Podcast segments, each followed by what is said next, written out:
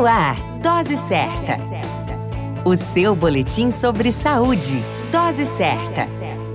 Olá, eu sou Júlio Cazé, médico de família e comunidade, e esse é o Dose Certa, seu boletim diário de notícias sobre saúde. E o tema de hoje é Dia Mundial da Luta contra a Hepatite Viral. No dia 28 de julho celebramos o Dia Mundial da Luta contra as Hepatites Virais, as hepatites virais são consideradas um sério problema de saúde pública, podendo se manifestar de muitas maneiras na população, evidenciando a necessidade de estar consciente sobre as principais formas de prevenção da doença.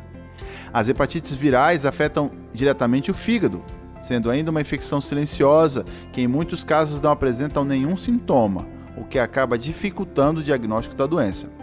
Nos casos em que a doença apresenta sintomas, podemos destacar febre, mal-estar, náusea, dores abdominais, pele e olhos com tom amarelado, como urina escura e fezes também escura.